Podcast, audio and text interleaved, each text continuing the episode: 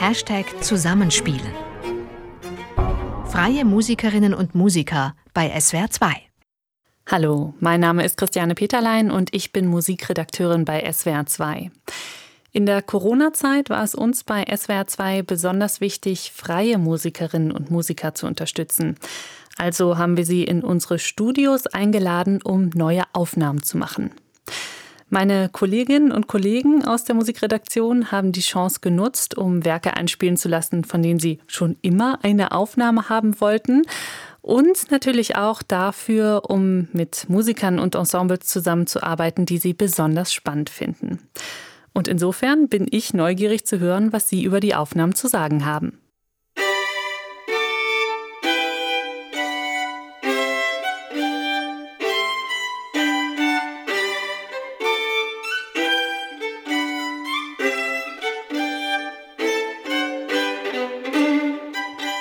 In dieser Folge gibt es extrem virtuose Violinmusik zu hören.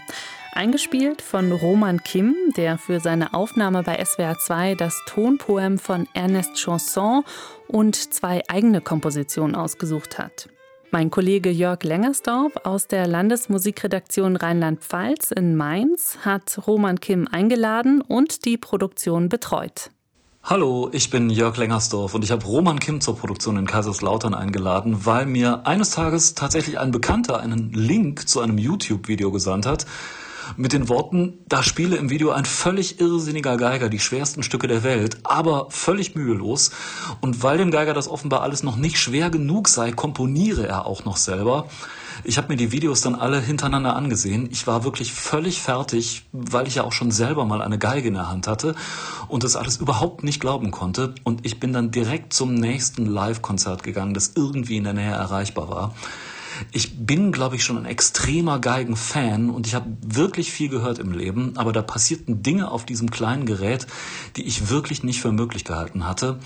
Und dass Roman Kim daneben auch noch Patente anmeldet, zum Beispiel für klangstärkere Geigenseiten oder intonationssichere Griffbretter, also Patente für Geigenzubehör, das macht das Gesamtbild eigentlich nur noch unglaublicher. Das ist wirklich jemand, der die Möglichkeiten einer Geige radikal erweitern will. 120 Prozent Violine sozusagen. Ja, Roman Kims Spiel hat mir ehrlich gesagt auch erstmal den Atem verschlagen, weil es schon schwer fällt zu glauben und auch überhaupt nachzuverfolgen, wie viele Melodien er gleichzeitig auf den vier Seiten seiner Geige spielen und entwickeln kann. Wie macht er das? Ja, Talent und viele Jahre üben sowieso. Aber so zu spielen erfordert natürlich auch einen unfassbar starken Grad an Konzentration. Und Roman Kim hat dafür ein Hilfsmittel, also um sich so intensiv auf die Musik und sein Spiel zu fokussieren. Er hat eine Brille erfunden mit dicken Gläsern und einer goldfarbenen Oberfläche, die er beim Spielen trägt. Und die soll äußere Einflüsse von ihm abschirmen und ihm eben helfen, sich zu konzentrieren. Sehr futuristisch sieht sie aus. Sie können sie in den Musikvideos sehen, die Roman Kim ins Netz eingestellt hat. Und das beeindruckende Klangergebnis können Sie jetzt hören. Roman Kim gemeinsam mit Pianist Sergei Markin und dem Tonpoem Opus 25 von Ernest Chausson und dann Solo mit dem Satz Sanctus et Agnus Dei aus Roman Kims eigenem Werk Requiem für Violine Solo. Und am Anfang steht eine sehr bekannte Melodie, Wolfgang Amadeus Mozarts Kleine Nachtmusik, Köchelverzeichnis 525. Daraus kommt hier der Eröffnungssatz in einer Transkription für Violine Solo von und mit Roman Kim.